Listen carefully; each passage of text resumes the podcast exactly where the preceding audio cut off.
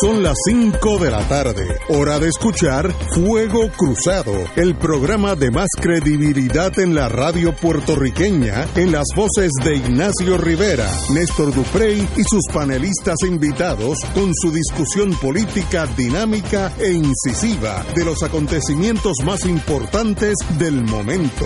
Fuego Cruzado comienza ahora.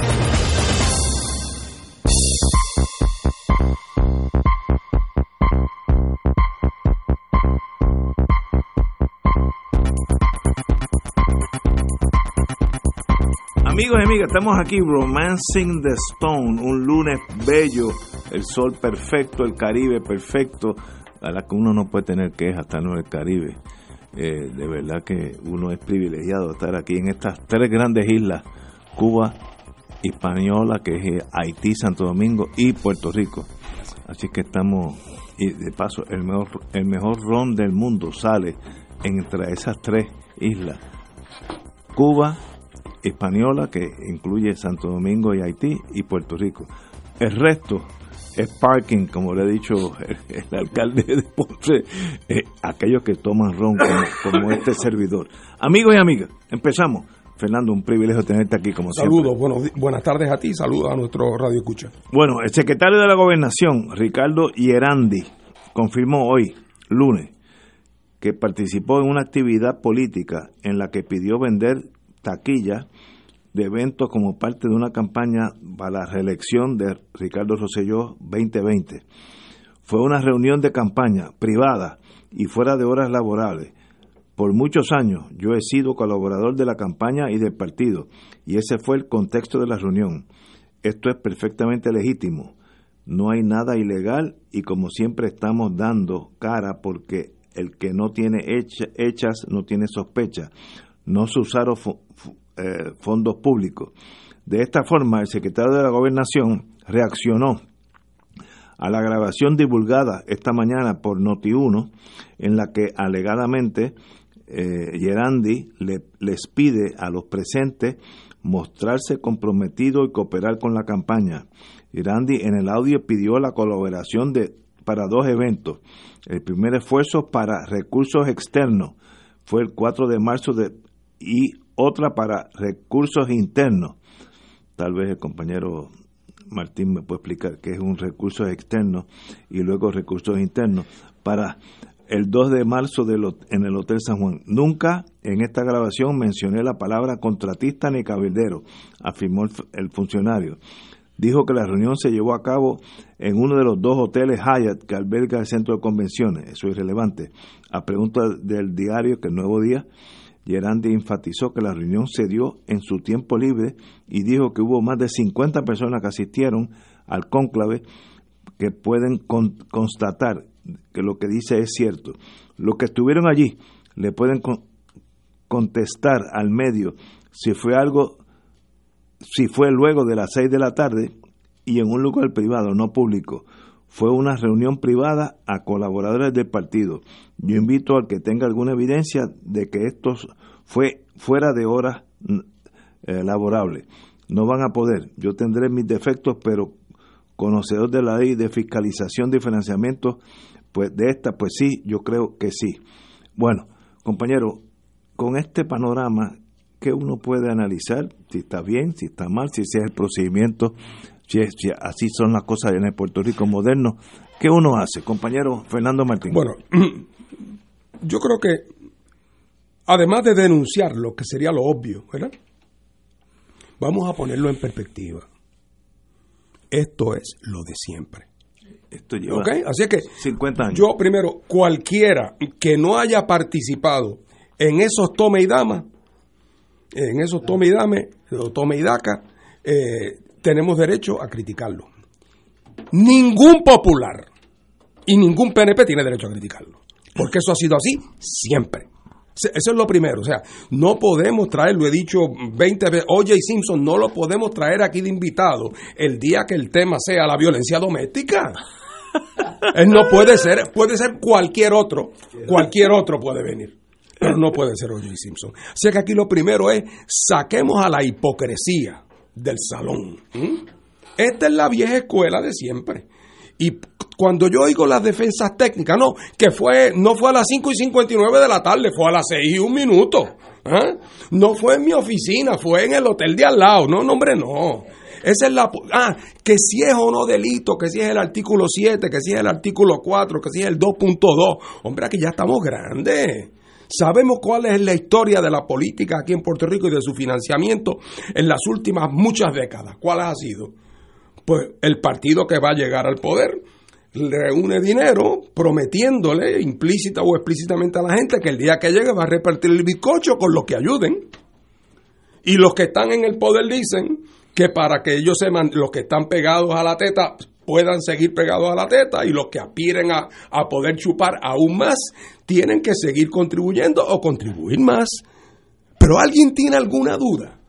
Eso es lo interesante. Pues muy bien, pues por lo tanto, eso es lo de siempre, lo que quiere decir que Juan Dalmau es el único amigo que tiene el gobernador de Puerto Rico cuando le dice que debe salir de Gerandi, porque es el único gesto que el gobernador pudiera hacer para realmente tratar de proyectar el mensaje de que él quiere empezar una vida nueva, de que quiere pasar página, de que quiere hacer borrón y cuenta nueva, de que quiere dejar atrás la política de siempre, que es la política de siempre del PNP y la política de siempre de los populares.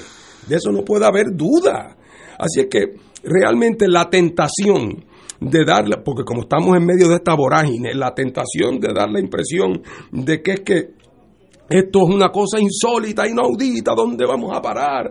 Esto es una cosa terrible, qué cosa ofensiva. Lo es, como lo ha sido siempre, y ha sido una constante, una constante en la historia del financiamiento de la política en Puerto Rico. Lo que hizo Gerandi es el caso prototípico. Si yo fuera profesor y tuviera que dar una clasecita de cómo se levantan y se han levantado los fondos de campaña del PPD y el Partido Popular, en los últimos 20 años, cambiando los nombres y los títulos. Esa, esa alocución de Gerandi es lo que se ha hecho siempre. Así es que otra vez, primero solamente pueden criticarlo los que no sean populares ni PNP. Porque eso, eh, eh, es que esos están en eso, es que están en eso y van a hacerlo otra vez. Eh, ahora, el gobernador, repito, el gobernador tengo la impresión de que no tiene amigos. El gobernador no tiene amigos. Le otro día le preguntan por el lío este del hijo de Maldonado y de las armas y que si lo están persiguiendo. Y ha leído una declaración.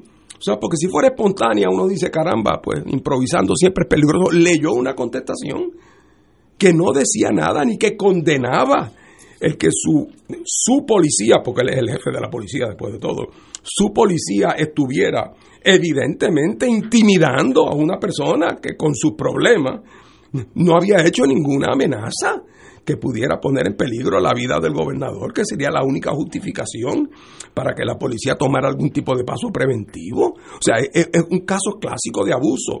Otra cosa es que aquel se merezca el cielo o el infierno, eso es otro tema. Lo que no se merece, como no se merece ningún ciudadano, es que le ajoten la policía encima porque critica al gobierno. Así es que aquí hay que separemos la hipocresía de estas cosas, lo de Gerandi, esto es lo de siempre. Y otra vez el gobernador, si quiere seguir en lo de siempre, pues hay que siga con Gerandi. Invocan el artículo 2.7 o el 2.6 o la excepción número 4 o el caso tal, o como dije, que fue a las 6 y 1 de la tarde en vez de las 5 y 59. Pero, pero ese no es el problema. El problema es todo el enfoque de cómo se hace la vida pública y gubernamental en Puerto Rico. Y en eso, desgraciadamente, este gobernador, le digo desgraciadamente porque es un hombre joven, eh, y estoy seguro que es una persona eh, decente, eh, o, presumo y sé que tiene que serlo. Y sin embargo, parece estar ya tan acostumbrado a pensar que la política tiene que ser de esa manera, que vuelven y repiten los mismos males de siempre, oye, y con los mismos resultados compañero don Néstor Duprey Salgado. Bueno, amparándome, digo primero que nada, buenas tardes. No, no, en la quinta no, gracias a Dios yo no tengo que recurrir a eso.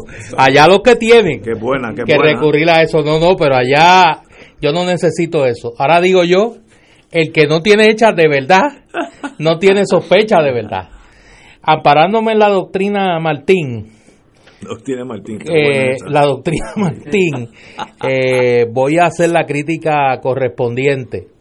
Eh, más aún, más aún a, manera de, de privilegio personal, porque de hecho esta, esta mañana me tocó como parte de la dirección del Movimiento Victoria Ciudadana, hacer unas expresiones junto a la compañera profesora Marcia Rivera sobre ese tema.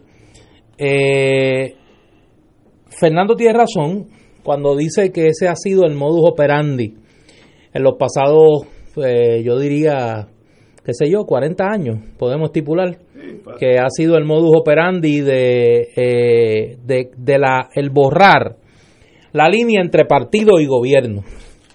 Eh, ahora, en algún lugar hay que detenerse.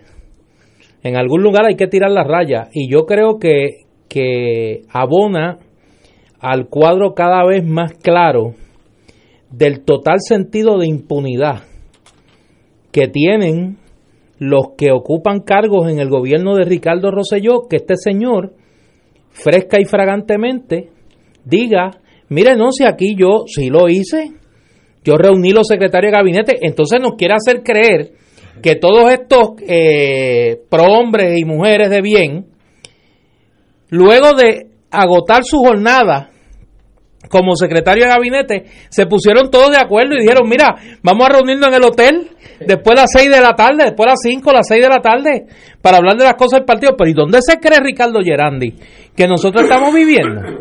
Entonces dicen, no, mira, eso fue fuera de horas laborables eh, y yo conozco eh, la ley.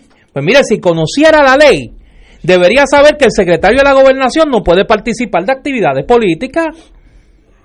Pero si no lo dijese la ley, el sentido de la prudencia obliga, obliga a tirar una línea de demarcación entre lo que es partido y lo que es gobierno, más aún con la calentura que tiene el gobierno de Ricardo Rosselló. Y entonces uno tiene que pensar, bueno, pero es que esta gente que no son locos, hacen este tipo de cosas, se juegan estas maromas porque tienen un sentido de impunidad eh, eh, eh, absoluto, que no va a pasar nada. El problema no es que Ricardo Gerandi lo haga. El problema es que el gobernador dice que está bien, que eso está bien. Mire, la memoria familiar, la memoria familiar debería ser suficiente para que Ricardo Rosselló no permitiese que un secretario de la gobernación en su administración sea un comisario político. ¿Por qué? Es que no se acuerdan que el primer secretario de la gobernación de su padre Pedro Rosselló pasó unas vacaciones en la cárcel precisamente por esto mismo. Aquí nadie se acuerda de Marcos Morel. ¿No se acuerdan de Marcos Morel? ¿Y no se acuerdan de René Vázquez Botet? ¿Y no se acuerdan del subsecretario de la gobernación, Ángel Luis Ocasio? Que, estuvo preso. que estuvieron presos. Eso por lo menos le ahorraron al pueblo de Puerto Rico, que yo estoy seguro que en algún punto la va a pagar, la cuenta del hotel. Eso lo reunieron en el Teatrito de la Fortaleza, tuvieron el descaro de reunirlos en el Teatrito de la Fortaleza con aquel prohombre, Cookie Ventura. ¿Te acuerdas de Cookie Ventura? Uf. Por eso. Por eso Marcos Morel fue preso y tuvo que renunciar. Por eso René Vázquez Botet, que era el secretario, el director de finanzas del PNP, fue preso. Así que la memoria familiar nada más lo debería llevar a, estar claro que eso no puede pasar. Y después el segundo secretario de la gobernación, ¿tú te acuerdas quién era? Ángel Morey. Ángel Morey, lo dejo ahí, como dicen lo- lo- los chamaquitos, lo dejo ahí. Ángel Morey. O sea, que el récord familiar en cuanto al activismo político y la flexibilidad en cuanto a la ley de los secretarios de la gobernación, Ricardo Rosselló lo tiene en su casa, que puede preguntar, no tiene que hacer nada. Y entonces uno tiene que decir, ¿qué pasa aquí realmente? ¿Cómo es posible que a estas alturas Ricardo Gerandi todavía siga en su puesto?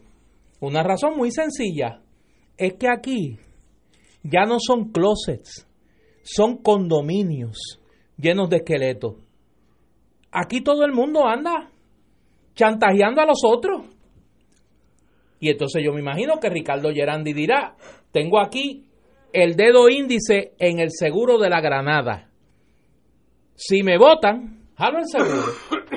Como hizo el que, el que le filtró a Noti1 la grabación de esa reunión porque tiene que haber sido uno de los que estaba allí. ¿Y quiénes estaban allí? Los secretarios y directores de agencia. Pues mira, un secretario o director de agencia filtró la grabación. Eso no hay que ser un genio. Ese es el clima que vive el gobierno de Ricardo Rosselló. Fernando lo adelantó aquí hace unos días, que iba a ser imposible gobernar. Y eso es lo de Gerandi. No hemos hablado de la persecución policíaca a Raúl y Maldonado. Vamos, no hemos hablado vamos del ahorita. conflicto de interés que le señalan a la secretaria de Justicia, Wanda Vázquez, en la investigación de Raúl Maldonado, que lo señala su ex compañero de gabinete. No es Raúl y Maldonado hijo que le pueden, que ahora le están imputando que está loco. Es Raúl Maldonado padre, el que dice yo no fui, porque esa señora tiene un conflicto de interés en esto. Y yo estoy cooperando hace semanas con los federales. Ese es el clima. Lo peor, que el gobernador tolere esta barbaridad. Oye, perdón, y no hemos hablado del tema de fondo, me parece a mí, el- el- lo más gordo de todo esto, lo que ha ocurrido en educación. Es decir, vamos, El- eh, el eso, anuncio eso de la sindicatura. Sí, de la sindicatura. Eso es eh, Major Leagues. Vamos a una pausa. Fuego Cruzado está contigo en todo Puerto Rico.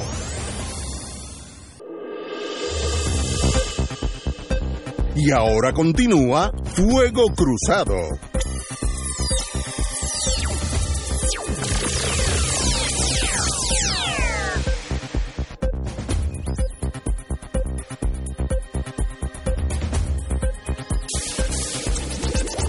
Regresamos, amigos, compañero don Néstor. Se me quedó en la lista para la memoria histórica. Fernando es malo, pero recuerda, entonces yo tengo que traerlo y se echa a reír. Álvaro Cifuente, el non plus ultra. Álvaro Cifuente, ese fue el primero, estuvo tan poco porque tenía así unas actitudes eliasanchísticas de mucho, mucho, mucho en poco, poco y se tuvo que ir. Lleva como 20 años en No, no, no. Es, Washington. es el primer exilado político del gobierno de Pedro Rosselló. Él se fue. le han servido bien No, sus destrezas le han servido. No, y que le- Porque se ha movido en el, en el Sí, mundo de... la- Las grandes ligas era un, un nativo con talento. Exacto, era un nativo con talento. Pero mira para allá esa lista de secretarios de la gobernación que tuvo Pedro Rosselló. Pero- pues Ricardo Rosselló anda en la misma. Pero vamos a repasar esto. El, el vice, yo le llamo el vicegobernador, secretario de la gobernación en Estados Unidos sería vice governor, pero la misma cosa. El número dos, confirmó hoy que participó en una actividad donde vendieron taquillas, eventos, etcétera, etcétera. Desde Adán y Eva para acá, eso ha pasado, como dijo el compañero Fernando Martín. Los últimos, estos dos partidos parlamentarios, eso es un modus operandi de hace 40 años, no estamos hablando ahora. Lo que él dice, bueno, sí, eso es verdad. Fue una, una reunión de campaña privada y fuera de horas laborables. Inarguendo, si eso fuera verdad, ¿cuál es el delito? Tal vez una imputación de eh, el deber ser, la modalidad, la, eh, el mejor gobierno posible, pero legal es.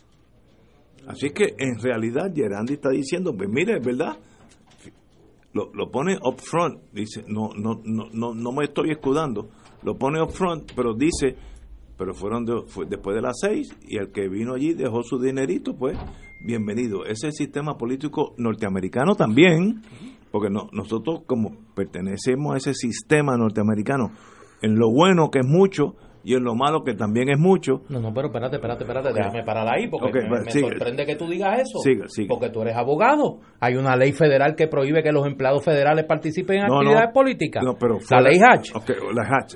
Por eso, no, no, no, no, no. No, no, pero ok. O por Pero eso. Un empleado federal no Menos puede. que Lian Conway. Por eso, por eso. Pero fuera de horas, fuera de horas laborables, tú puedes tener una reunión privada y levantar el fondo que Un sea. empleado federal no puede participar en actividades no, políticas. no puedes, no, no, no puedes ser el, el spokesman, pero tú puedes pertenecer. Por eso no me ponga el modelo norteamericano de ejemplo, Ok, pero tú puedes, porque lo prohíbe. Esa no te salió. El Hatch, Practica otra. el Hatch, Esa no te el salió. Hatch Act prohíbe que yo Por eso, pero esa defensa no te salió. Pero empleado, empleado de, de, de, de, del, del gobierno federal diga que yo soy republicano o demócrata. Él no lo puede decir. En su parte privada, él puede donar a lo que sea. Y eso con eso no hay problema. El problema es que no puede ser de los directores de estos movimientos. Y eso, pues, aquí no aplica el Act, así que este señor dice, mire, pues eso, mire, pero es que el que trajo el ejemplo de Estados Unidos fuiste tú Sí, sí, y no fue- aplica ahí. Pero lo, lo aplica en el sentido de que fuera de horas ta- eh, laborables, el empleado federal puede contribuir al partido que quiera. No puede estarlo publicando. En este caso, pues, hay esa, esa, esa agravante, como diríamos en el derecho criminal.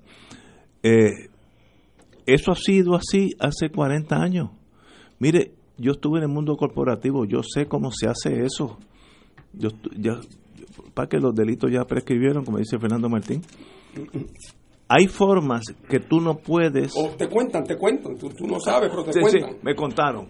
Por ejemplo, si yo quiero ay- ayudar, me voy a inventar un partido, partido ortodoxo eh, extranjero. Y yo, una corporación grande, digo, ok, tú vas a hacer un fundraiser mañana, vete al Bankers Club, tú anuncias que tú vas a tener un fundraiser mañana en el Bankers Club, cuando existía el Bankers Club, y eso va a costar 78 mil dólares. Y esta corporación extranjera lo paga. Pero en los libros del, de- del Bankers Club aparece cooperación extranjera, private dinner, cena privada. Y se gastaron 78 mil dólares. ¿Alguien piensa que eso no pasa? Porque yo sé que eso pasó, porque yo estuve envuelto en ese mundo. Así es que es la cosa.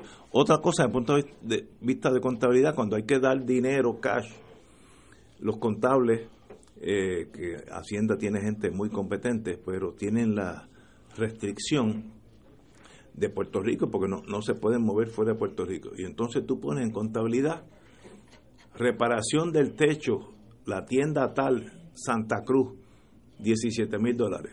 ¿Qué es embuste? El techo ese nunca se ha arreglado en su vida. Y, y esos 17 mil de esos, pues, de punto de contabilidad, se gastaron en Santa Cruz. Y no es cierto, nunca llegó ese dinero a Santa Cruz, llegó al partido de la compañía que sea. Esas son aberraciones del sistema político norteamericano que brinca acá, porque allá es peor, quiero decir, allá es peor la General Motors, la General Electric, la, la que quiere hacer submarinos, como se llama, la de New London, Connecticut, tienen formas de ayudar a los partidos, que debe ser un sistema totalmente diferente, estipulado. Pero así es que es. Y va a ser así para el 2020. Ah, no, pues, allá fenómeno. y acá. Allá y acá. Fenómeno. Como desde que Caín mató a Abel, el asesinato existe, pues vamos a permitir el No, no, asesinato es que porque estoy- es que desde que el mundo es mundo están matando gente. Me, me gustaría que no fuera así, pero le puedo asegurar a ustedes que va a ser así. Decía Anatole France, el novelista francés del siglo XIX, decía, qué grande es esta democracia francesa, que permite tanto a los ricos como a los pobres dormir Sí, eh, bajo los puentes de sí, me París. acuerdo. O que prohíbe, que prohíbe tanto a los ricos como a los pobres dormir bajo los puentes de París. Y tenía razón, la Sí. ley era igual para, Para todo. todo el mundo. Estaba prohibido para el millonario y estaba prohibido para el, para el, que, para el deambulante también. Así es que una democracia igualitaria que trata y respeta a todos por igual. Esos son los casos donde la ley es una farsa, ¿verdad? Y lo sabemos. Y esta ley es una farsa. Y esta ley es una farsa. Y, y allá también, Y- Estados pero, Unidos. pero otra vez, lo que quiero, no nos volvamos picapleitos aquí, a pesar de que algunos tenemos ese entrenamiento. Eh, eh, no nos volvamos picapleitos. Lo- m- mi primera, lo que yo quiero decir aquí es lo siguiente. Yo condeno ese método de financiamiento de campañas políticas y lo he condenado siempre. Correcto. Ahora, el que diga en las próximas elecciones yo voy a votar por el Partido Popular porque los populares no hacen esas cosas, pues ese es un hipócrita, porque las han hecho siempre Oye. igual o más. Eso es lo que yo creo. Y eso no tiene ah, y eso pone a un lado si es legal, si no es legal, si Anatole France tenía razón o no tenía razón. O sea, todo eso a un lado. Todo eso a un lado. Aquí lo importante es que la mayor parte de los electores puertorriqueños, desgraciadamente y por razones algunas de las cuales entiendo, otras para las cuales son más misteriosas para mí, han votado por esa gente sabiendo eso. Pero es que, eh, eh, eh, es que alguien tiene duda. Que lo sabemos. O es que, o es que quizás la gente piensa que eso es algo que es inevitable, que es como la vida, pues que hay días lluviosos y días de sol, y que pues, por lo tanto tienes que vivir con eso, y que si quieres vivir en Puerto Rico tienes que saber que hay una época de huracanes, como si eso fuera parte de nuestra naturaleza y que no vale la pena combatir eso, y que por lo tanto cualquiera que diga mi objetivo es que algún día tengamos un sistema político limpio y decente, que ese es un soñador o es un universitario o es un utópico, no se le puede hacer caso, ese no va para ningún sitio, o sea, eh, yo lo quiero decir es que más allá de, la culpa que tienen los dirigentes, que es mucha, y inclusive alguna de ellas punible por ley, aunque otras quizás perfectamente legales, en última instancia, mientras los puertorriqueños, eh, la gente de carne y hueso, el Puerto Rico que madruga,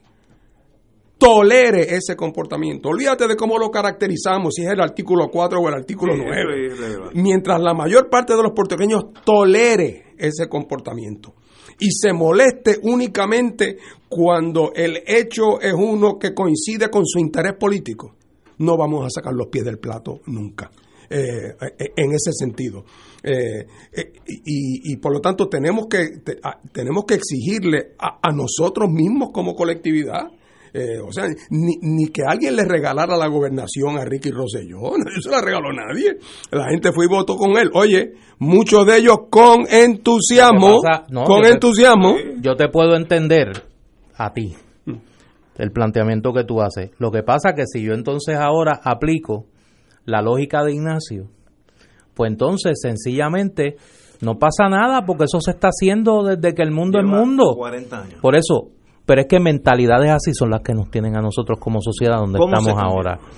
Pues lo primero que hay que hacer es denunciarlo, Ignacio. Pues claro, si uno llega, si uno llega a un momento en la vida que uno se resignó a la catástrofe y uno decir, bueno, la catástrofe es así, yo vivo en la catástrofe, esto no va a cambiar nunca, no hay forma de cambiarla, esto es así desde que yo tengo uso de razón, pues entonces no hay nada que hacer. Ahora, hay sociedades donde conductas como la de Ricardo Gerandi y la de Ricardo Rosselló que lo permite no son tolerables.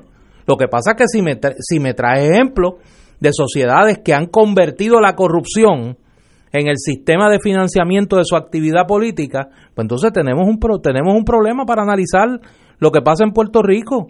Esa conducta es intolerable, es inaceptable. Ah, el que la quiera aceptar, porque eso es así desde siempre, lo han hecho populares y PNP, y por cada Anaudi hay un Elías Sánchez, pues entonces mira, yo creo que esos son gente que entregó la posibilidad de que las cosas en el país cambien. Yo no estoy en ese grupo. Vamos a una pausa y yo continúo con este tema.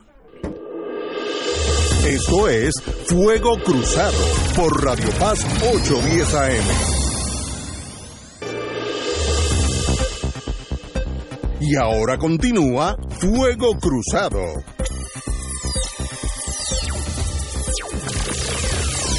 Regresamos, amigos y amigas a Fuego Cruzado. Estamos hablando de la problemática de financiamiento de, de las campañas políticas hace como 10, 15 años.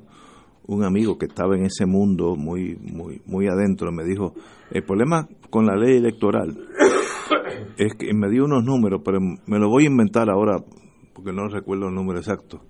Si el partido X de mayoría sigue la ley electoral, va a levantar, me estoy inventando este número, 13 millones de pesos. Totalmente legal. Pero la elección de verdad para ganar necesita 20 millones. Te faltan 7. Esos 7 hay que josearlos de forma ilegal. El otro partido va a hacer lo mismo, va a levantar 13, pero necesita 7. Entonces, la misma ley electoral te fuerza la realidad económica de, la, de, la, de las elecciones te fuerzan a estar en la calle con un cuchillo en la boca. Eso tiene solución. Vamos a seguir el, modelo eh, escandinavo. No sé si es Suecia, Noruega, Finlandia, uno de esos tres. Todo partido va a tener X partidas, columnas en el periódico. Aunque tenga mil veces más dinero que el otro, va a tener, vamos a decir, 1500 columnas en el periódico, no más. Eh, va a tener X horas, vamos a ponerle 10.000 horas en la radio a los tres partidos. No puede tener 11.000, 10.000. Entonces tú, no importa el dinero que tú tengas, tú limitas la, eh, el, el aspecto político publicitario a la masa votante. Yo creo que ese sistema es excelente. Ahora, en el sistema norteamericano eso no, no es posible porque el Supremo ha dicho que esto es eh, libertad personal y si yo tengo una compañía, se llama Rivera Enterprises, yo quiero donar un billón de dólares al partido, el que sea, pues yo puedo eh, hacer un, un, Rivera Enterprises habla y favorecer al compañero Fernando Martín para el puesto que sea. Y eso es totalmente legal. Así que el sistema norteamericano que hemos heredado rompe, va, en contra del sistema que yo creo que es casi perfecto europeo, europeo que dice tú vas a tener tanta participación en los periódicos, los tres partidos, en el caso nuestro, tú vas a tener tanta participación en la radio, en televisión, más nada, aunque te sobre el dinero. Es un buen sistema. Ahora, en nuestro sistema norteamericano, eso no es posible jurídicamente. Así que, ¿qué uno hace ante esa realidad? Pues ahí aparecen los fundraisers de esto, y le va vendiendo tickets de estas ¿Tú cosas. sabes lo que uno puede hacer, Ignacio? Ser honesto. Para ser honesto no hay que, o sea, yo no necesito, yo no necesito una ley que me diga que hay que ser honesto. El problema es que aquí se quiere racionalizar la deshonestidad. Aquí hay gente que se dedica a razonar las conductas deshonestas y a estar justificando las actitudes deshonestas de la gente. Ah, sí, no, no, bendito, hay que cogerle pena porque como todo el mundo lo ha hecho, o sea, pues mira, el racion e, ese razonamiento llega a la barbarie. ¿Cómo lo O corregimos? sea, siendo honesto, Ignacio, lo primero que hay que hacer es ser honesto. A Ricardo Gerandi nadie le tiene que decir que hay una ley que prohíbe que un secretario de la gobernación, y yo estoy seguro, seguro que cuando descubramos la hora y el día, porque eso los celulares lo guardan, si esa, si esa conversación se grabó en un celular, vamos a saber el día y la hora en que fue esa reunión. Y quedará expuesto Ricardo Gerandi. Y quedará expuesto el gobernador que le cree. Que le vio haber preguntado desde el principio a qué hora fue eso. Y yo estoy seguro que el gobernador sabía de la reunión. Por eso, por eso la prueba. Aquí tenemos que establecer la honestidad como un principio de conducta en la gestión gubernamental y el sentido común. Lo que pasa es que todo eso se ha perdido y hemos caído en el sofismo. Pues mira, bendito, como todo el mundo lo ha hecho, que lo haga Gerandi también. Mira, la contestación a tu pregunta, Ignacio, es que sí hay manera, aún dentro del, de la excentricidad constitucional norteamericana, eh, hay maneras de atacar este problema. Eh, y la excentricidad constitucional es que Estados Unidos es el único país en el mundo cuyo Tribunal Supremo ha resuelto que cuando Ignacio Rivera dice yo favorezco a Néstor para gobernador, está haciendo uso de su libre expresión. El Señor No te reprenda. Pero y entonces resulta que si Ignacio dice, y además, yo quiero gastarme 10 millones de pesos Para poniendo anuncios diciendo eso, Y eso el Tribunal Supremo dicho, eso es igualito de libre expresión que lo primero. Así que por lo tanto nadie le puede imponer una restricción. Ah, hay otras restricciones secundarias. No puede ese dinero no lo puede no lo puede recibir Néstor. Sí, pues, eh, Pero, eh, pero tú partido. puedes poner un anuncio mañana, página completa en el nuevo día, de aquí al día de las elecciones, firmado Ignacio Rivera o Ignacio Rivera Inc., si es una corporación. También puedes ponerlo diciendo Néstor- las 25 razones por las cuales hay que votar por fulano de tal. ¿Cómo es la manera de darle la vuelta a eso? Todos los derechos son renunciables, o casi todos los derechos son renunciables. Eh, y así que, por lo tanto, si usted dice, mire, eh, para participar en la próxima campaña política, eh, Ignacio, eh, si usted va a participar, el Estado calcula que una campaña razonable que le pueda llegar a la mayor parte de la gente de- cuesta tanto dinero. No tiene que hacer los fundraising de Gerandi, no se preocupe. Yo Estado se lo voy a dar, pero con una condición, que a cambio de eso, usted entonces se renuncia a levantar dinero privadamente. Entonces Ignacio tiene que decidir. El partido Ignacio tiene que decidir qué hace. Si cree que lo que quiere es conseguir 10 y que los puede conseguir sin mayor problema, quizás entonces me dice, pues rechazo el financiamiento público. Claro, si lo hace pagas un precio político, porque el país dirá, Ignacio, en vez de no tener que deberle dinero a nadie, prefiere deberle 10 millones de pesos a los tigres de la Malasia, ¿eh? Con tal de, hacerla. Así que, pero eso introduciría un elemento, además, pudiera haber otros participantes en la campaña que dicen yo renuncio a eso. Y eso también lo podrías condicionar, eh, dependiendo, puedes usar ciertos criterios de partidos que han podido establecer que tienen un seguimiento real o que tienen un apoyo real. No es para dárselo al primero que te toque en la puerta y extienda la mano. O sea, hay maneras. Y luego hay mecanismos que permiten que se le dé un seguimiento suficientemente específico para minimizar, para minimizar la posibilidad del fraude. Eh, por ejemplo, pues, pudiera ser, por ejemplo, bajo este esquema que uno propone, que todos esos gastos se tuvieran que hacer a base de pagos por un oficial pagador del Departamento de Hacienda, una sola cuenta que en Hacienda. Y por tanto, cuando quiera que yo vea un billboard por ahí que dice vote por partido Ignacio, yo puedo chequear si ese billboard se pagó del pagador de Hacienda, del dinero que la ley dispuso o no. Fin del. No sigo con, la, con el cuento, pero únicamente todo Así lo que, es quiero decir funciona, es como tú estás explicando, es que funciona el fondo electoral. cómo funciona el En, fondo el- electoral. en- en la mentalidad de mucha gente, la gente se cree que los partidos reciben un cheque. Nosotros nunca habíamos visto un peso eso, del fondo electoral. Y que lo guardan en una caja allí, que el PIB tiene allí en la Roosevelt. Una caja fuerte donde tiene el dinero que le da el gobierno del fondo electoral. Mire, no, eso es una cuenta que está en el Departamento de Hacienda.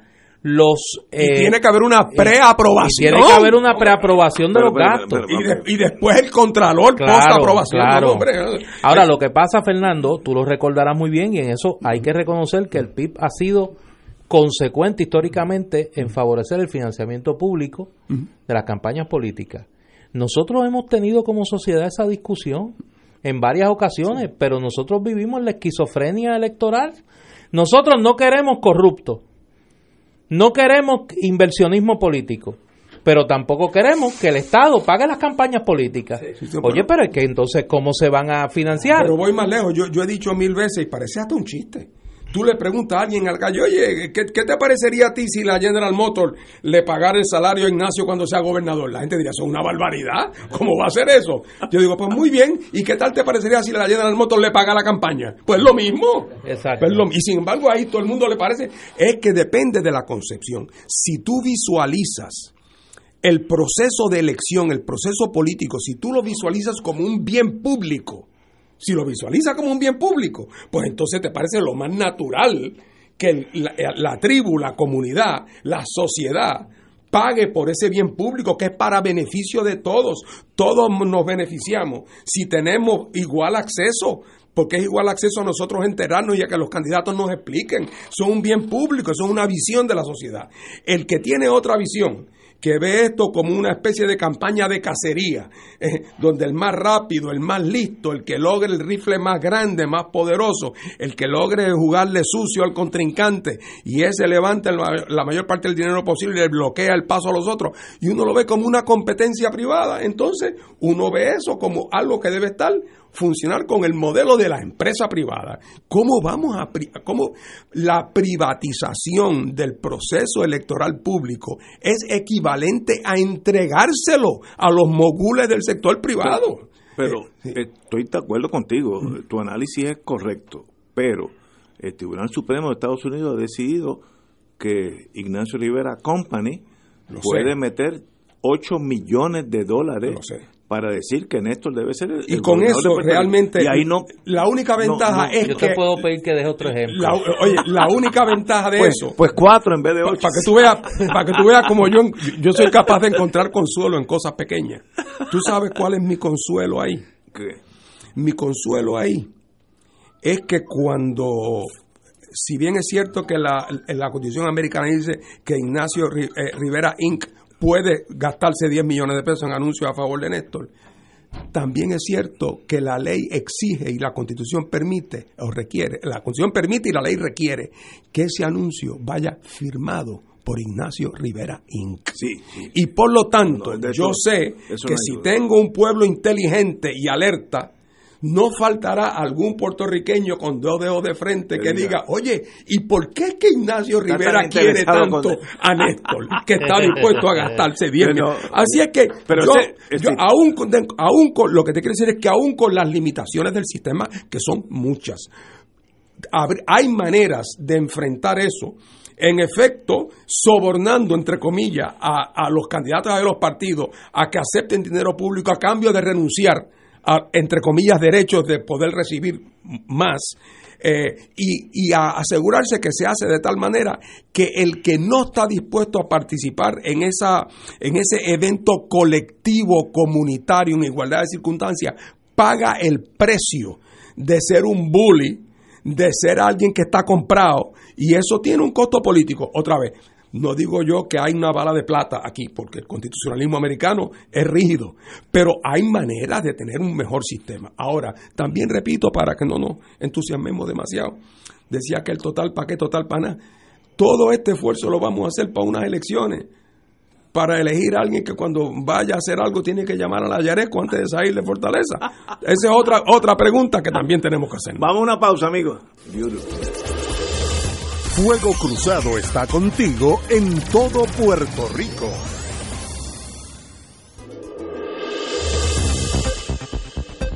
Y ahora continúa Fuego Cruzado.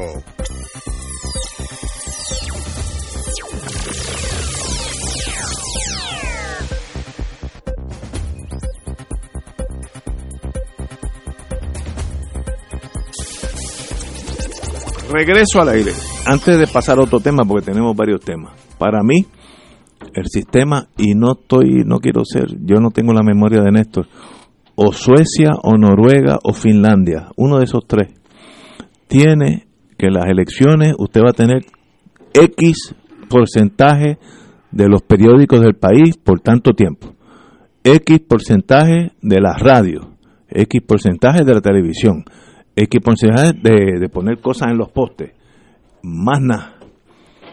Y ahí Y en no- seis semanas. y, y en los últimos dos meses. Ok, man, pues eso es mucho más equitativo. El problema que ese, y, y eso se llama tal vez en medicina esquizofrenia, el problema que yo tengo es que yo digo esto como debiera ser, pero estoy consciente, como soy abogado, tengo ese defecto, que Estados Unidos ha dicho que eso no es así, que si General Motors, General Electric quiere invertir un billón de dólares diciendo que Ignacio Rivera debe ser alcalde de adjunta, pues lo, puede hacer. Pues, pues no se puede. Ah, que debiera ser el sistema europeo, yo creo que es muy superior al sistema norteamericano. Pero estamos, cogemos lo bueno y lo malo del sistema, del sistema norteamericano. Así que eh, esto no es one way nada más, se coge las cosas buenas y las cosas malas. Bueno, vamos a hablar de otras cosas, vamos. Romancing the Stone. Espérate, vamos a una pausa para no interrumpirnos. Vamos a una pausa y empezamos educación en manos de un síndico. What is that? Fuego Cruzado está contigo en todo Puerto Rico.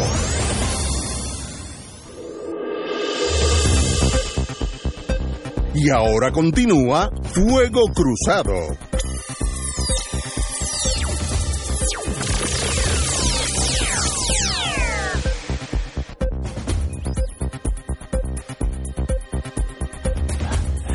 Regresamos, amigos y amigas, a Fuego Cruzado. Bueno, este jueves estábamos hablando de ese tema, es 4 de julio, así que estaremos aquí 4 de julio si, si el Señor lo, así lo desea. Bueno, vamos a hablar de educación. Eh, como diría mi mamá, que en paz descanse, el diablo está suelto. Por educación, ese- pues por los pasillos de ese edificio, el diablo está suelto. El gobernador, inteligente, astuto, eh, Voy a empezar con la noticia, luego voy a comentar. El Departamento de Educación dejará en manos de un ente privado, una especie de monitor, el manejo de cerca de 1.5 billones de dólares que recibe de fondos federales ante los problemas que se han reportado en la agencia para supervisar y garantizar el buen uso de estas asignaciones. Reconoció el señor gobernador Roselló. El mandatario rechazó, sin embargo, que esa acción responda a una pesquisa que realiza el FBI. Por año, Educación ha carecido de personal con la preparación adecuada para solicitar y supervisar el uso de fondos federales y tampoco cuenta con los sistemas de información para monitorear las asignaciones de forma eficiente. Desde la secretaria auxiliar de, Asuntos Federales, detalló el señor gobernador. El primer ejecutivo, el gobernador dijo, si no se toman medidas, educación podría estar encaminado nuevamente a ser parte de la lista de jurisdicciones de alto riesgo de educación federal, calificación que obtuvo en el 2002 y que limita el acceso al financiamiento federal. Así que en, la, en el fin de semana que transcurrió, eh, el gobernador recibió una carta de educación donde básicamente dicen de hoy en adelante va a haber un ente privado que va a servir de, de monitor, de gerente de el dinero que se recibe de nosotros, USA, y cómo se distribuye, y desde entonces, desde, desde ese momento, el gobierno de Puerto Rico pues no va a tener la problemática de destruir, distribuir esos fondos como ellos estimen, sino que nosotros nos vamos a asegurar que lleguen a donde tiene que llegar. Obviamente, la reacción del gobernador es lo que se llama eh, damage, damage control, damage control, pero en realidad lo que está pasando es que el gobierno federal no tiene confianza en el gobierno estatal para la distribución de 1.5 mil 500 millones de dólares en educación, donde lo menos que ha pasado en el, en el pasado donde yo he estado envuelto como abogado, desgraciadamente, es maestros ficticios, inexistentes, que han cobrado. Eh, entonces, como es la burocracia, como nunca han faltado a su día de escuela, tienen un bono a final de año. Eh, of course, ¿cómo va a faltar si no existe? Pues eso, desde eso hasta reparaciones de techos en escuelas, había una compañía en los tiempos de Fajardo que eh, reparó un montón de escuelas que era embuste todo un, una maneja, un derroche de dinero eh, fraudulento y ya Estados Unidos, bajo este gobierno de Trump, que no nos tiene confianza, dice, yo voy a mandar allí a alguien, Mr. American, que va a velar por los pesitos de ustedes, porque si no, ustedes se lo tumban y desgraciadamente es verdad, desgraciadamente. Antes que, que, Fernando haga su análisis, me hace una pregunta aquí que sería bueno que aclare. Cuando tú dices que te refieres a el gobernador y dice que es inteligente y astuto.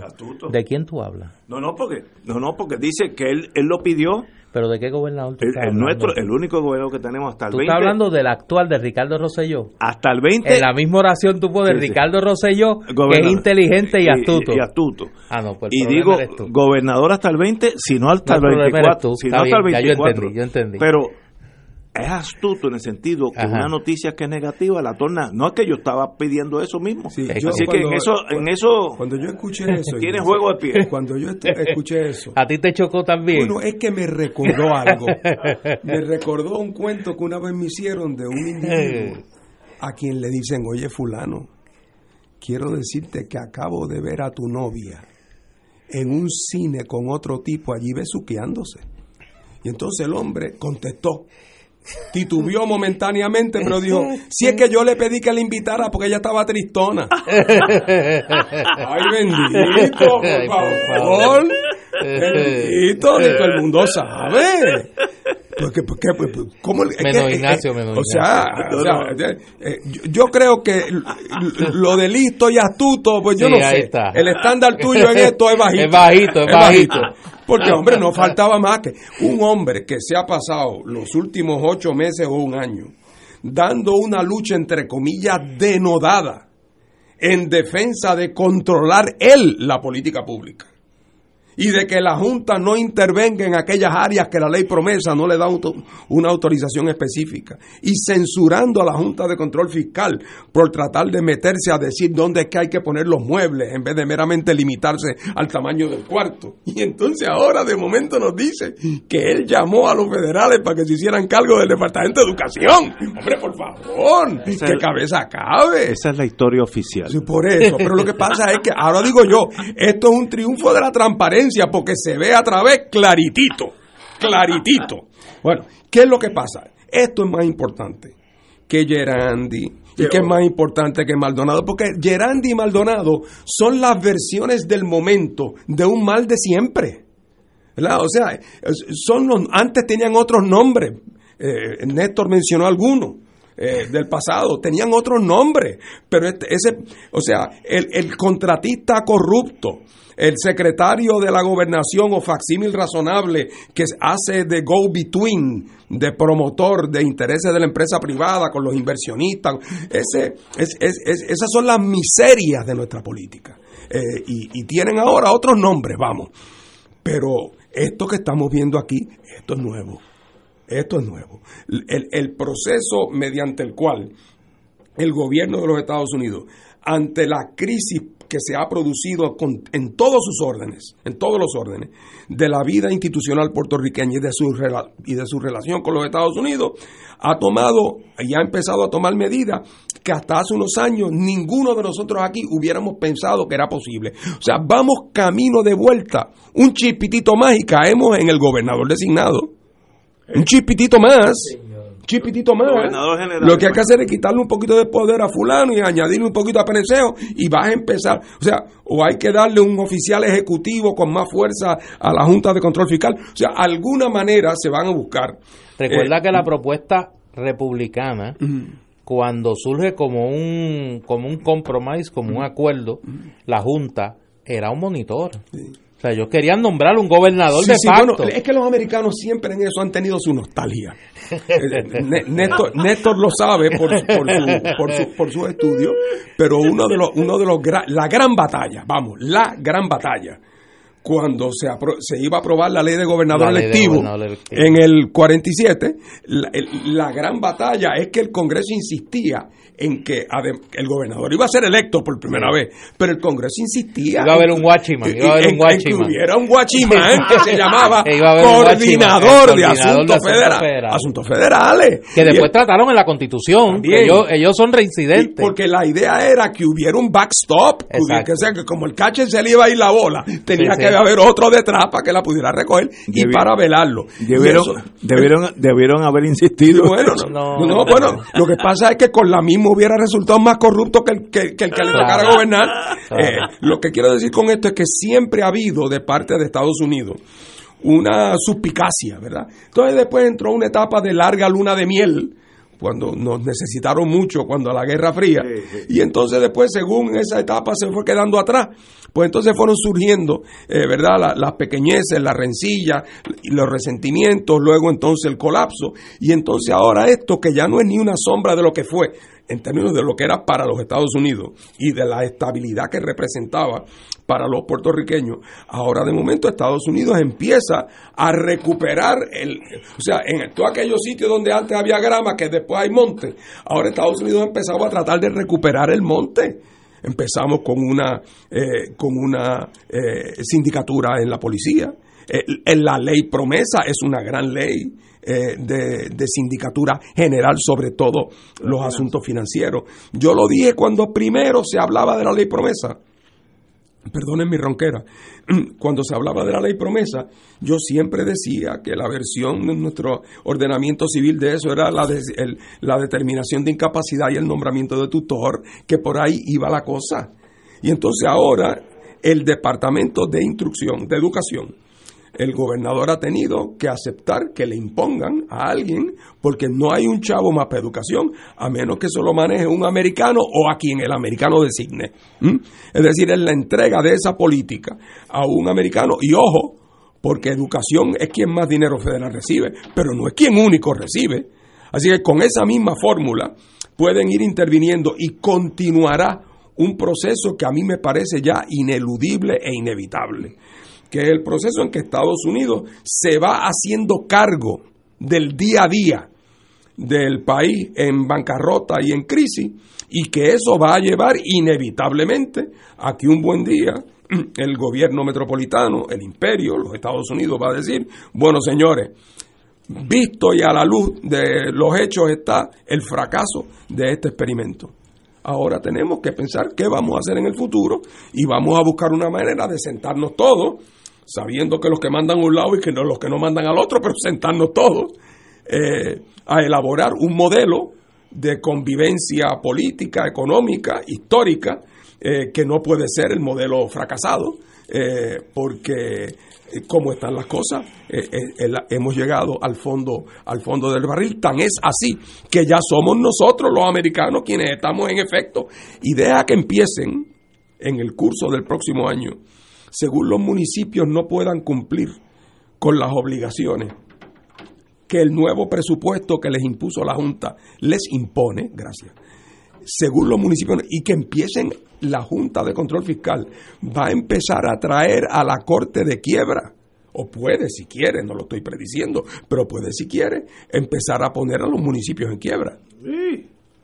Que quiere decir, por lo tanto, que el deudor en posesión en el procedimiento de quiebra no va a ser el alcalde, va a ser la Junta.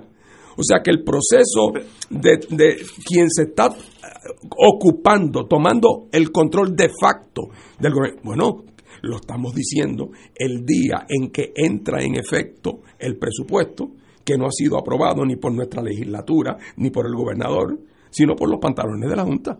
Así que ya no estamos hablando de algo que va a pasar, estamos hablando de algo que ya está pasando. Y pasando no es en una esquinita por allá, no, no, es que ya el presupuesto, ya es instrucción, ya es la policía. Así que. Pero fíjate cómo esta camino está visto. Fíjate cómo esta vez. Ah, perdóname, y última línea. Y los que han administrado el gobierno hasta ahora, pronto estarán en la pasarela eh, del fiscal federal. Pero no te vayas, Ignacio, no te vayas, quédate ahí. Oye, ese hombre se pone nervioso, no se puede hablar de eso. Fíjate, fíjate que este presupuesto, lo traigo ahora porque me parece que es tangencial con este tema de educación. Este es el tercer presupuesto que aprueba la Junta de Control Fiscal. Ya no levanta eh, mayores aspavientos. O sea, ya la gente lo ha tomado como algo normal inclusive la propia legislatura, ayer, mira lo que hicieron en la legislatura, que eso uno pensaría que no iba a haber ese día.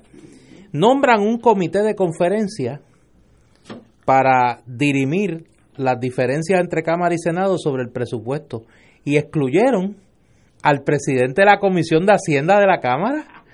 O sea, el que tiene la responsabilidad principal de dirigir el proceso de aprobación del presupuesto no era parte del comité de conferencia. parece que al de la Cámara le pasó el síndrome de el síndrome de Estocolmo. De Estocolmo. Estuvo tan cerca con el secuestro que le hizo la Junta que empezó a encariñarse. Que le, le, cogió cariño. Y nosotros tuvieron que Exacto, y dijo, mira, pues vamos a aprobar el de la Junta. le dijeron, no, pues que salte de ahí. Y la Junta hoy hizo lo que todo el mundo sabía que iba a pasar. Aprobó su presupuesto. ¿Qué pasó en educación? El sábado para sorpresa de muchos de nosotros que estamos totalmente enfermos y estamos pendientes a las noticias un sábado en la tarde, eh, el gobernador anuncia que va a contratar una firma privada para que se encargue de el, el manejo del programa de, de los programas de fondos federales del Departamento de Educación. Espero que sea video. Bueno, el Señor te escuche.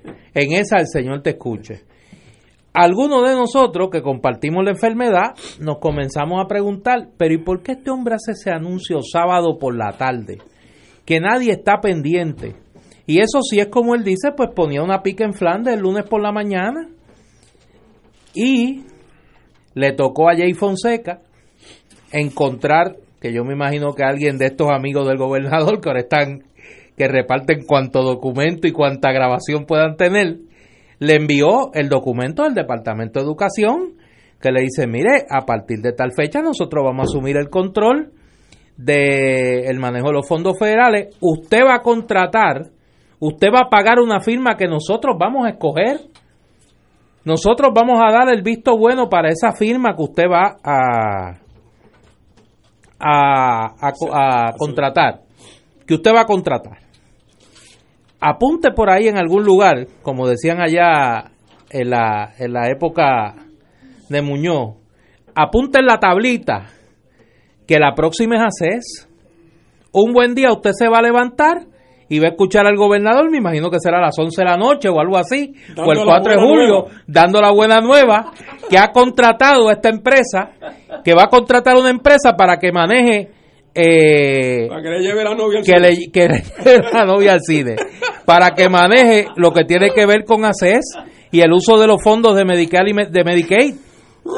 Y va a aparecer la carta donde el Departamento de Salud Federal le dice sabe que estamos nombrando un síndico para administrar eh, el programa de salud de Puerto Rico. Eso va a pasar. Y lo próximo es perdóname Ignacio el 15 de julio es el día de parir o reventar con los nombramientos de la Junta de Control Fiscal. No hay que ser un genio para saber que esta que la situación del gobierno de Puerto Rico, que a lo mejor del 15 de- aquí al 15 de julio pues ya por lo menos ya tenemos la- lo- los ocho semifinalistas. Ya hemos salido, ¿cuántas las que cogen primero en mis universos? 15 son. Pues ya estamos en las ocho semifinalistas. Y ya hemos visto unos más en la pasarela. Ahí vamos a ver los cambios a la ley promesa, pero no son los cambios que la gente se cree. Son cambios dirigidos a centralizar aún más el control del gobierno federal del día a día del gobierno de Puerto Rico. a un momento histórico. Vamos a una pausa, pues yo tengo una pregunta para ustedes dos. Vamos a una pausa. Fuego Cruzado está contigo en todo Puerto Rico.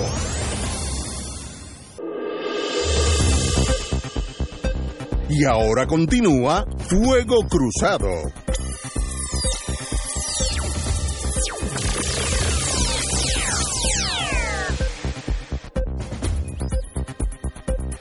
Amigos y amigas, nos quedamos en una pregunta que me surgió a mí y al Provost Marshall a la misma vez.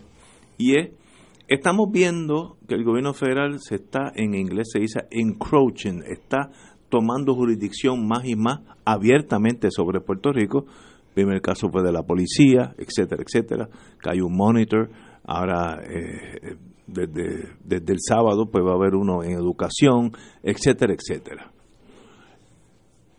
como las cosas no suceden en un vacío, y Estados Unidos puede hacer muchas cosas, pero es astuto, ¿cómo cambia esto, si es que lo cambia, o, o cuál sería el nuevo derrotero relación Estados Unidos con Puerto Rico? Aquel Commonwealth of Puerto Rico de los años 50 con la Guerra Fría, pues hoy en día Estados Unidos está la Junta de de Control Fiscal maneja la finanza de Puerto Rico, educación, y la policía. No- Nos queda pues DACO, tal vez, ¿sabe? Un momento dado. ¿Y qué quiere decir eso a largo plazo? ¿No será que Puerto Rico quiere hacer, digo, Estados Unidos quiere hacer otra cosa con, con el territorio de, los de Puerto Rico? Yo creo, yo creo, donde yo estoy perdido es hacia dónde se dirige ese imperio, pero yo sé que se dirige hacia romper el status quo del pasado. Compañero Martín. Yo creo que la consigna para estoy seguro que le va a gustar a Néstor por su bagaje religioso. Es una que decía un viejo amigo mío. ¿Hacia dónde va esto? Dios en todas las casas y cada cual en la suya. As- Así es. Amén. Ese es el orden natural del universo. Dios claro. en todas las casas y cada cual en la suya. Pero tradúceme eso al español. Bueno, e- eso lo que quiere decir lo siguiente, los americanos entraron aquí en el 98 por razones muy concretas, muy importantes para ellos en aquel momento de expansión, era necesario, no querían dejar un vacío en, en Puerto Rico después que España salía, temían por lo que otras potencias pudieran tener interés en el área, eh, era estratégicamente valioso y una vez que se tomó esa determinación, pues, pues empezaron ese, ese experimento colonial que ha tenido diversas facetas que todos conocemos eh, y que independi- independientemente de lo que pensemos de cada una de ellas, ciertamente todos podemos concluir que el experimento fracasó. que el resultado neto fue que el experimento fracasó De eso no hay duda. y sigue siendo la esquinita más pobre de los Estados Unidos, Y- pero no la más pobre, porque uno puede ser pobre y tener muchas perspectivas. Es la más pobre y con peores perspectivas.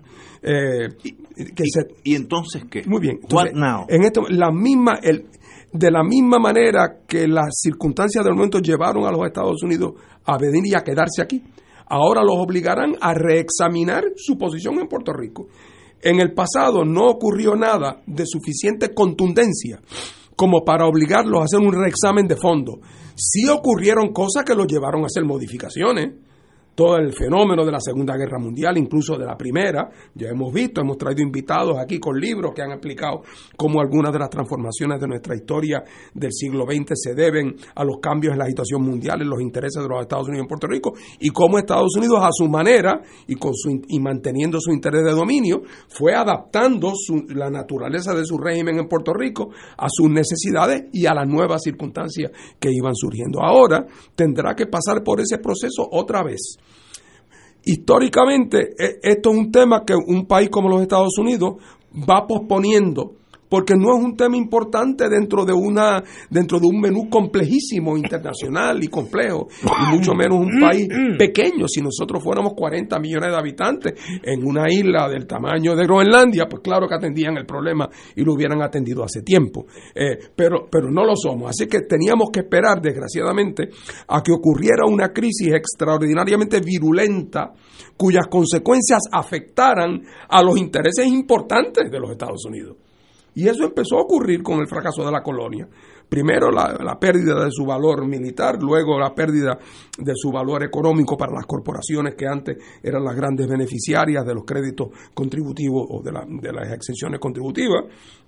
Y ahora los intereses de todos esos grupos financieros que son los tenedores de la deuda eh, de Puerto Rico y cuyos intereses inmediatos están en peligro.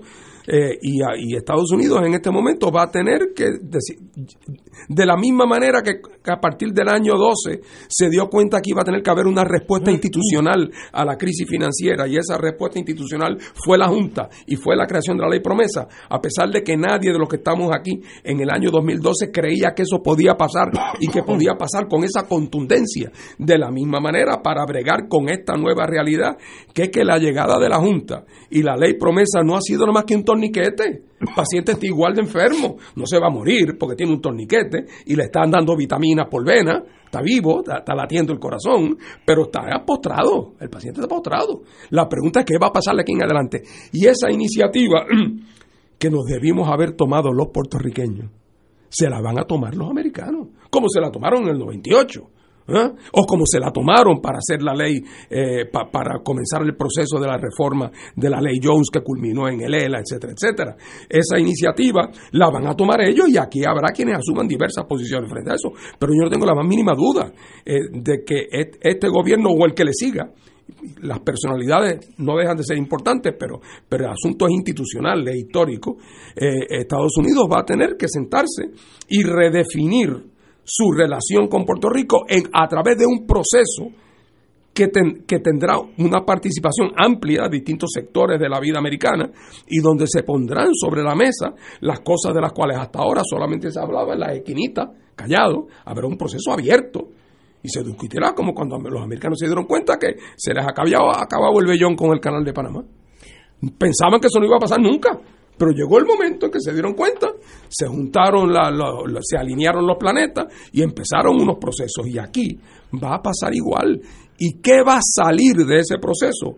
Lo que va a salir. Por eso que los Estados Unidos se han dado cuenta que su experimento colonial, que duró, ya lleva 122 años, va a llevar, que ese experimento ya, la historia debe seguir su curso.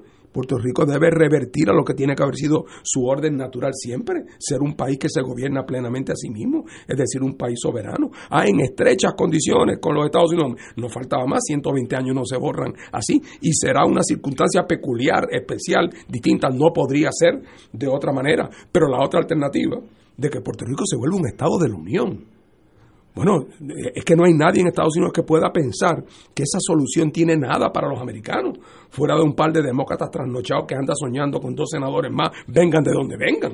Eso es una locura. Eh, y, y- y nos daremos cuenta todos de que es que todo esto fue un error.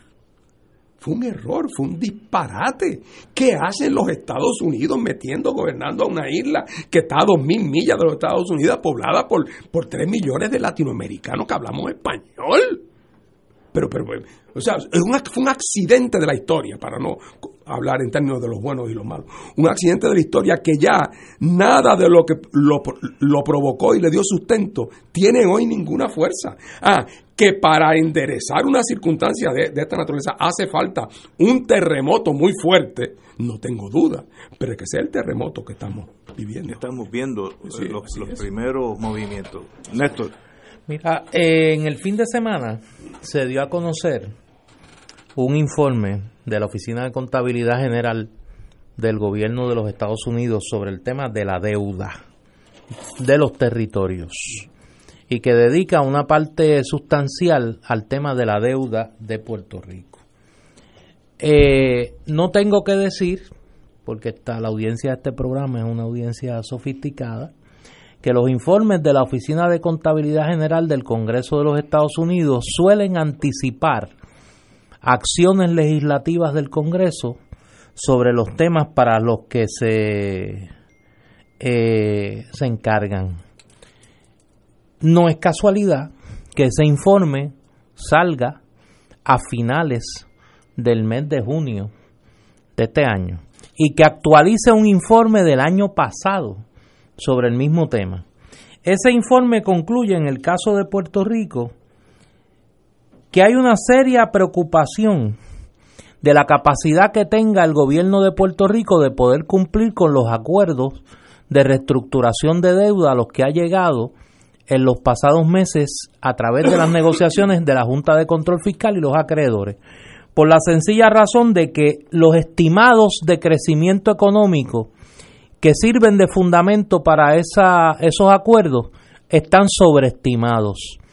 Y el informe del General Accounting Office concluye que con toda probabilidad Puerto Rico se va a ver en una situación de incumplimiento de esos acuerdos y en una segunda quiebra. Si yo soy un congresista de allá de, como le gusta dar el ejemplo a, Ignacio, de, de Mississippi, que me llega ese informe o le llega a un staffer mío y le me dice, mire, eh, este Congressman, aquí ha llegado esto, eh, ¿qué usted va a hacer con eso? Eh, no hay duda de que por distintas vías parecería ser que nosotros vamos a ver en los próximos meses acción congresional sobre Puerto Rico. Si esa acción congresional se da en momentos en que ocurre una o varias redadas que conducen al arresto de importantes personajes en el entaramado político gubernamental puertorriqueño, usted puede estar seguro que el clima en el Congreso va a ser un clima en la dirección de lo que plantea Fernando. Claro, yo creo que aquí hay un jugador que ha estado bastante discreto en las últimas horas, como si esperara algo, que es el presidente Trump. presidente Trump que estaba ya en Panmunjom con el camarada eh, Kim, que estaba en la cumbre del G20 con los presentamientos de su hija Ivanka Trump eh, no, eso ha sido, olvídate. Eh, pues obviamente estado ocupado. Cuando caiga ahora en el ocio, cuando llega a Washington y entonces se aburra de ver Fox, que es lo único que él hace, dicho por él, lo que hace por la noche, ver Fox.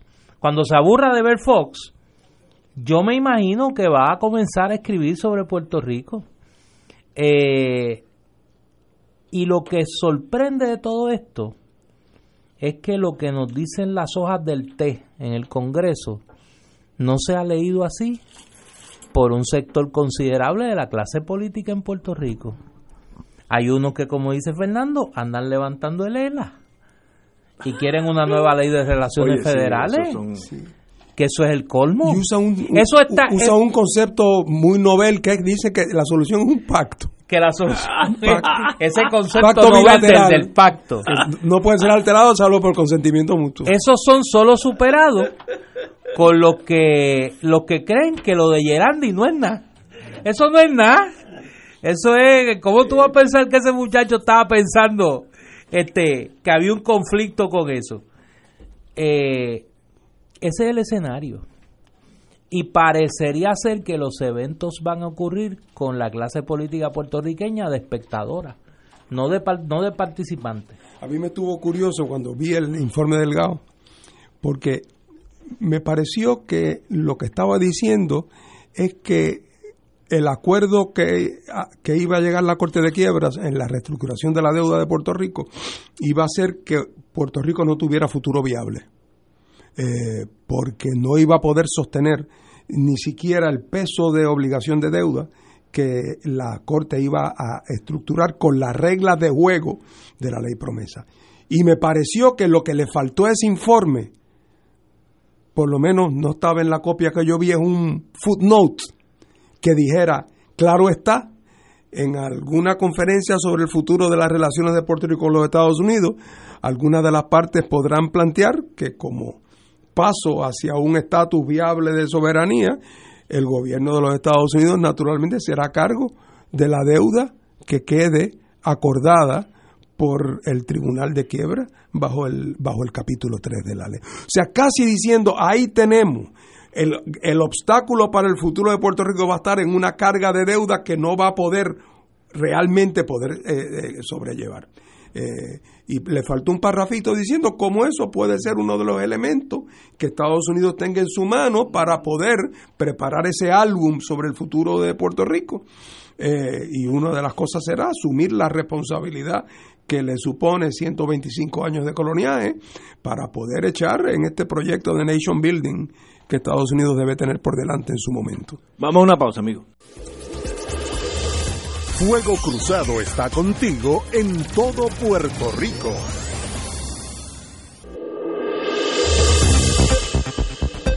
Y ahora continúa Fuego Cruzado.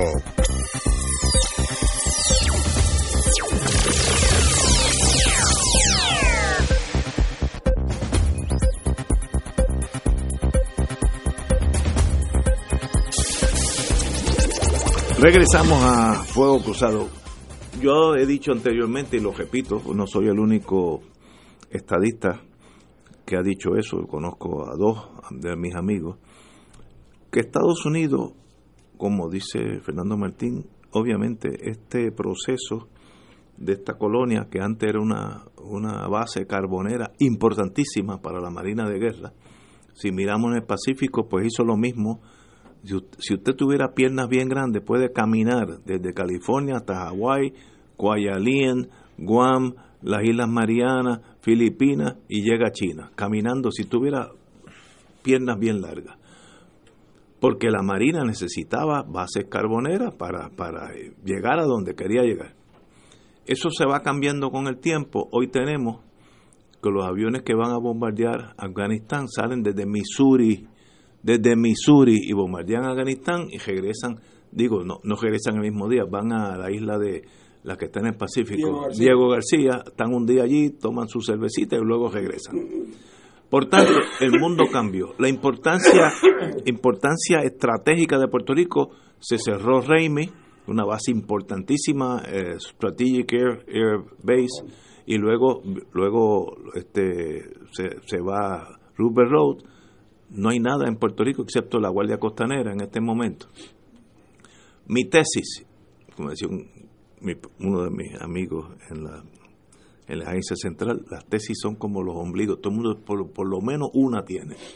Mi tesis es que Estados Unidos está dirigiendo a Puerto Rico para el eventual camino hacia la independencia absoluta. República de Puerto Rico va a ser monitoreada, impulsada por Estados Unidos. La Agencia Central de Inteligencia, entre sus facultades legales, es, cito, to render special services to the President of the United States. Conceder o, o lle- llevar a cabo servicios especiales al presi- presidente de los Estados Unidos. Y si el presidente de los Estados Unidos dice, mire, yo necesito salir de Puerto Rico, vamos a, a crear el ambiente para que eso sea lo que los puertorriqueños desean. ¿Cómo se hace eso? En dos facetas. A los movimientos anexionistas presentándole la cara más fea eh, y al movimiento independentista presentándole la cara más bonita. ¿Cómo se hace eso? Pues todos los todos los seres humanos tenemos defectos y secretos, pues los de derecha van a salir los defectos y los porque eso para eso está la fase investigativa y los del los del movimiento independentista pues sale reuniones con el presidente, cenas muy amigables, todo el mundo, eh, la, la ciudadanía no hay que tocarla, serán americanos para siempre, el dinero siempre va a estar ahí, y uno va formando, eso se llama Special Services en el mundo de inteligencia. Yo veo eso caminando ya. Primero hay que destruir el edificio, que era una mole mohosa, llena de esas, este, en, el, mundo de, ingeniería, eh, hay de varillas explotadas, de esas que varillas que están ya llenas de moho, pues hay que tumbar el edificio para hacer uno nuevo. Estamos en la fase de destrucción del viejo edificio, que era el ELA. Y lo que viene, espero equivocarme como estadista, pero estoy aquí como analista, lo que viene es eventualmente 10, 15, 20 años, la República de Puerto Rico con el visto bueno de los Estados Unidos. Eso lo veo porque todas las acciones son para destruir el viejo edificio y crear una cosa nueva. La cosa nueva, ah, pues los estadistas, como somos naive, ah, pues si destruyen el ELA, pues caemos en la estadidad. Bueno, muy bien, eso el que piensa así, muy bien, pero no veo el ambiente en Estados Unidos. Qué bien va a quedar si queda. Exacto. así es que lo veo venir, así es que los movimientos de izquierda van a seguir creciendo eh, hasta ahora el movimiento de izquierda clásico es el Partido Independentista Puertorriqueño de toda una vida, pero vendrán otros. Eh, hay uno por ahí que está cogiendo firmas que más o menos y vamos a ver ese mundo creciendo. Esa es mi tesis. Si me equivoco, pues I tried my best, pero lo veo venir porque ah, eh, recordemos, yo como soy hijo de la Guerra Fría, cuando Estados Unidos consideró que Italia iba a votar por Hugo Togliatti como presidente de Italia, la Agencia Central de Inteligencia creó el Partido Demócrata Cristiano. Lo creó, le dio 400 millones de dólares. En aquellos años eran, hoy serían 10 billones de dólares. Todos los que eran de Mussolini votaron por Sí, sí todo, todo, el mundo democristiano. Y ganó Aldo Moro, etcétera, etcétera. Eso fue, eso pasó en la historia, está en libros, o sea, que no estoy diciendo, aquí no hay secretos de Estado. Así que si tú puedes crear un partido que gana las elecciones en Italia, ¿cómo tú crees de crear un partido que gane las elecciones en Puerto Rico hacia la dirección que Estados Unidos quiera? Lo veo venir. Una tragedia para aquellos que dedicamos parte de nuestra vida adulta o desde una vida entera hacia la estadidad, pero lo veo en menguante ese crecimiento no soy el único estadista que piensa así, hay, dos o tres amigos que están en la radio que también, en, por lo menos en la fase privada, nos dicen lo mismo. Pero es que es obvio, si Estados Unidos se está encargando de casi todo, como le dije cínicamente, le falta DACO.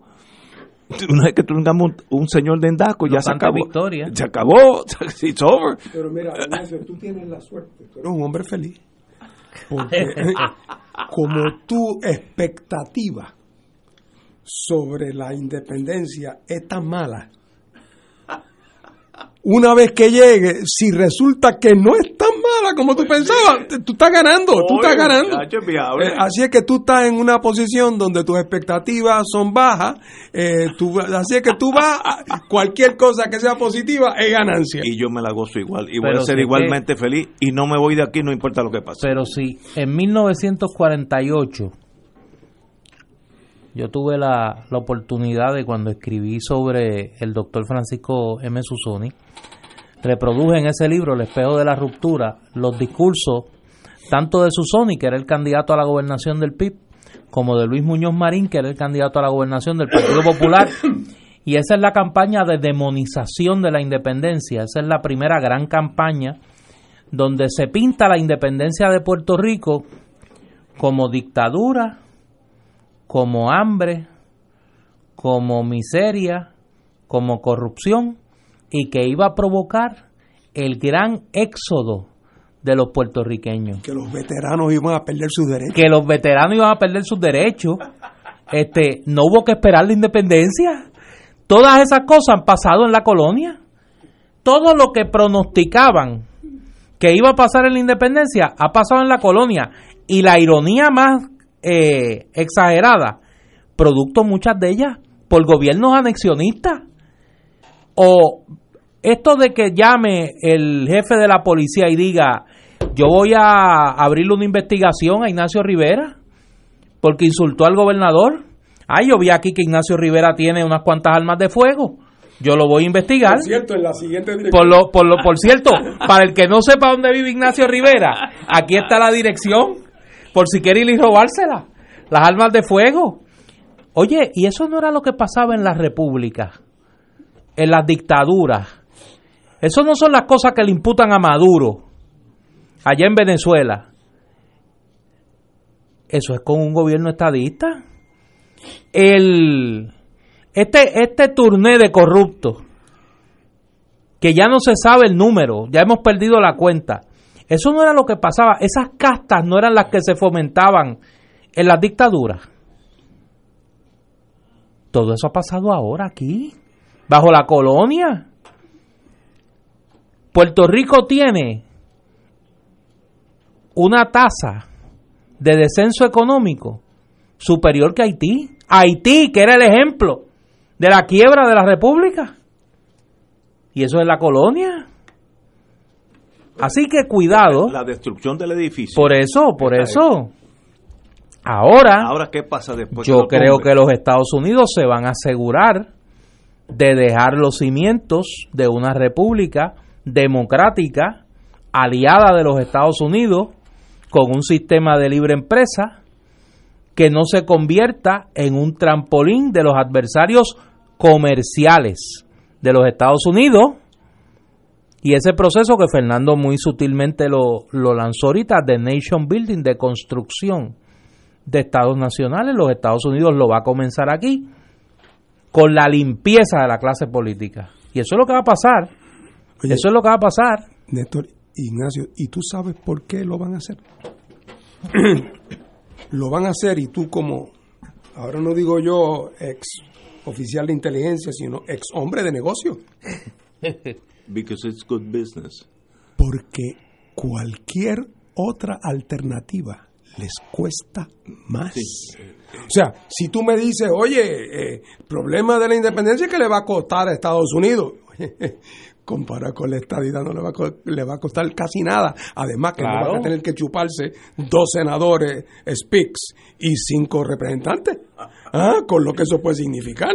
Eh, así es que, bajo todos los criterios, yo creo que una de las cosas que, que eh, decía el artículo de Weiss era dos cosas.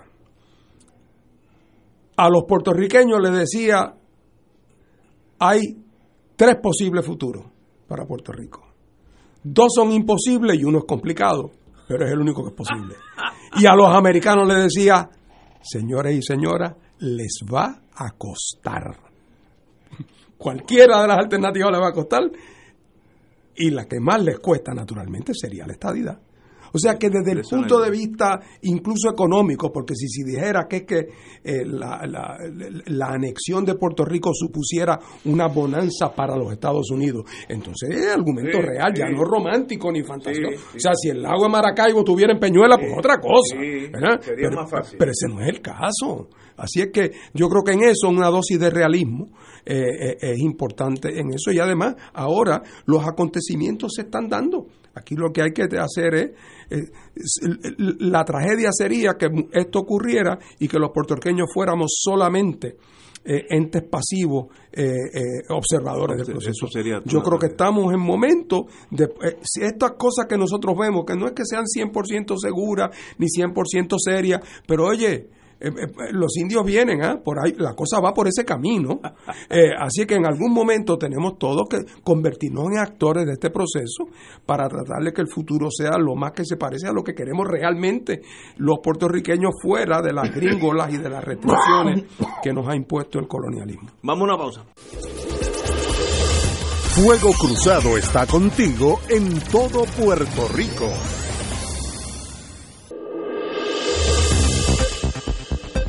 Y ahora continúa Fuego Cruzado.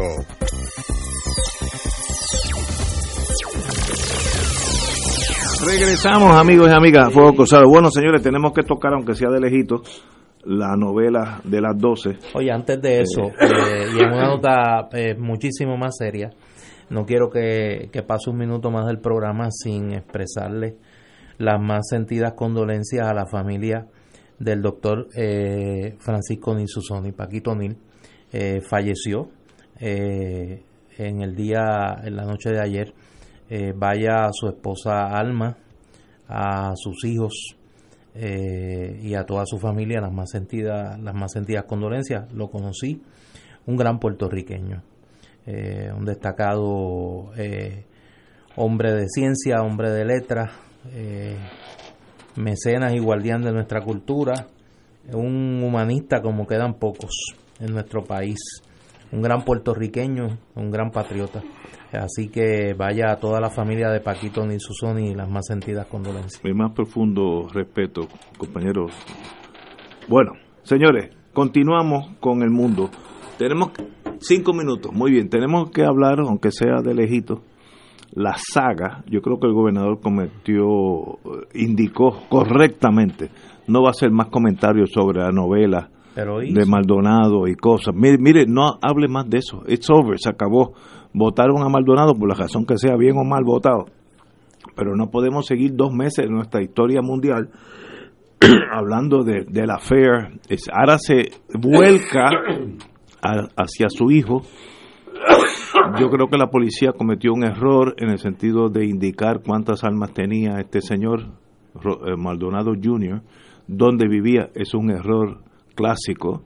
De paso, en casa no hay ninguna arma, excepto el que corta el, el cuchillo, cortar el pan. Así que los que van a robar armas no vayan a casa porque allí no hay armas. Pero una arma en el, en el mundo, submundo criminal, vale entre dos mil y cuatro mil dólares.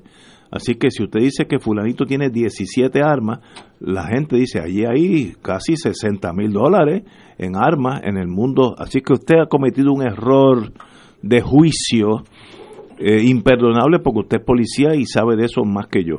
Así que en eso fue un error.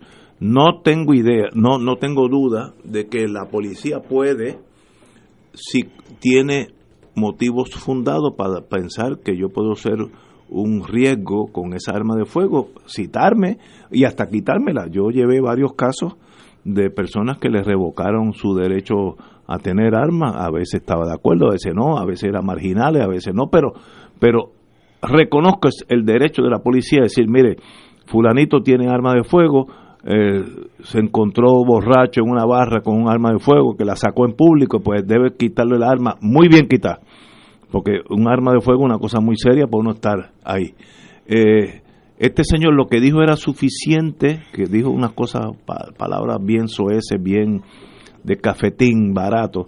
Eso es equivale a causa probable para por lo menos tener una vista. Yo creo que sí. Causa probable para quitarle las armas, yo creo que no, pero yo no soy el jefe de la policía. Pero irrespectivamente de lo que yo piense, como si fuera oficial examinador de armas, el- la policía no debe decir, pues este señor tiene 17 armas y está en la calle tal, calle parque, lo que sea, eh, lo que sea. Es un error policiaco, así que Escalera ahí tiene un demérito. Pero eh, también llamo a la cordura a este caso, ya, ya pasó, no, esto no puede seguir en la, en la en los Twitter todos los días diciéndose 40 cosas y el gobernador no debe meterse más en eso, pase la página y se acabó. Fernando. Sí, bueno, eh, ta- estamos viviendo, pasando por un momento muy complejo. Eh, eh, y, y hay, y estos próximos meses eh, van a ser definitivos en muchas cosas. Eh, aquí tenemos un nuevo presupuesto que no sabemos qué fuentes de conflicto va a traer en el momento donde haya que empezar a hacer gastos gubernamentales, eh, si va a haber confrontaciones, porque el gobierno pretenda hacer desembolsos que no son parte del presupuesto aprobado por la Junta, pero que sí eran parte del presupuesto aprobado, entre comillas, por la legislatura. Eh, aquí está pendiente del tema de la de la constitucionalidad y la eficacia de los nombramientos de la Junta de Control Fiscal. El día 15, como mencionó Néstor, es un día decisivo, que le quedan dos semanas al Tribunal de Boston para poder extender el periodo de moratoria eh, y en su momento que, o que el Tribunal Supremo se exprese eh, en auxilio de jurisdicción o que en teoría pueda eh, hacerse una movida fast track en el Senado y que se aprueben los nombramientos que ya han sido enviados por, por el presidente Trump. Eso está por verse qué, qué rumbo eso toma. Estamos todos a la expectativa de que supuestamente en lo que queda de verano va a haber la radicación por parte de la Junta de Control Fiscal de un plan de ajuste de la deuda del gobierno de Puerto Rico en el tribunal. Habrá que ver si eso se puede o no se puede hacer. Eh, están pendientes todo lo que pueda ser el resultado de esta oleada investigativa del FBI. Está por verse lo que aún está un poco debajo de la superficie, pero que no tardará en subir sobre la superficie, que es los efectos políticos de conflictividad dentro del Partido Nuevo Progresista, porque todos estos escándalos y todos estos choques no ocurren en balde eh, y tienen consecuencias en los balances de poder interno en los partidos políticos. Así es que eh, ajustense los cinturones, que nos espera tiempo bastante borracoso y conservemos la esperanza de que estamos viviendo días a ciego pero que eh, es que estamos en los últimos días de Pompeya. bueno, señores, tenemos que irnos, pero en la historia, 1900, 1997, el Reino Unido regresa Hong Kong a, la República eh, de China, People's Republic of China. Eh, eh, ya dado que su tratado eh, vencía en esa fecha y ahí lo entregaron con la ceremonia clásica británica elegante yo la vi. Estaban hoy a palo limpio. Así allá ahí pero, entre histórico lo que ocurrió. Histórico. pero entre ellos. ocuparon el edificio del legislativo el, edificio legislativo. De violencia sin precedentes en Hong Kong. Y hoy 1867 yo estaba casi por nacer el dominio del Canadá se forma de, entre las provincias New Brunswick, Nueva Escocia, Ontario y Quebec, con John MacDonald, su primer ministro, 1867. País bello, tuve el privilegio de estar allí un par, de, años de mi vida. Mejor país que Canadá casi no existe. Señores, tenemos que irnos. Fernando, como siempre, te mejores de, espero, que, espero que sea un catarro, espero que sea un catarro. Señores, hasta mañana.